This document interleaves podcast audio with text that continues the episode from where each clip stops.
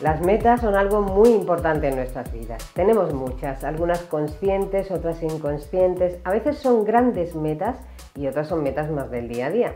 Pues nuestro bienestar, nuestros aprendizajes, nuestro desarrollo personal y nuestra forma de ser son en parte una consecuencia de las experiencias que cosechamos ante todas esas metas nuestras.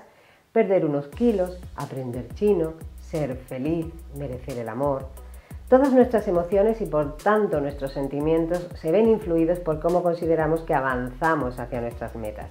Así que hoy vamos a ver cómo definir metas propias de gente inteligente que aumenten tu probabilidad de éxito y lo vamos a hacer a través de las preguntas y en siete pasos.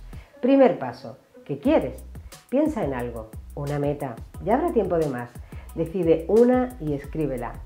Segundo paso, ¿Para qué quieres conseguir eso? No te tomes esta pregunta a la ligera. El para qué es lo que más te puede motivar. Hazte muchas más preguntas para aclararte.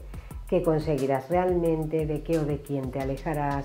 ¿A qué o a quién te acercará a conseguirlo? Sigue escribiendo.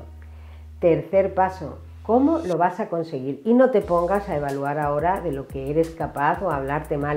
Piensa y escribe cómo se consigue lo que quieres como si todo fuera posible.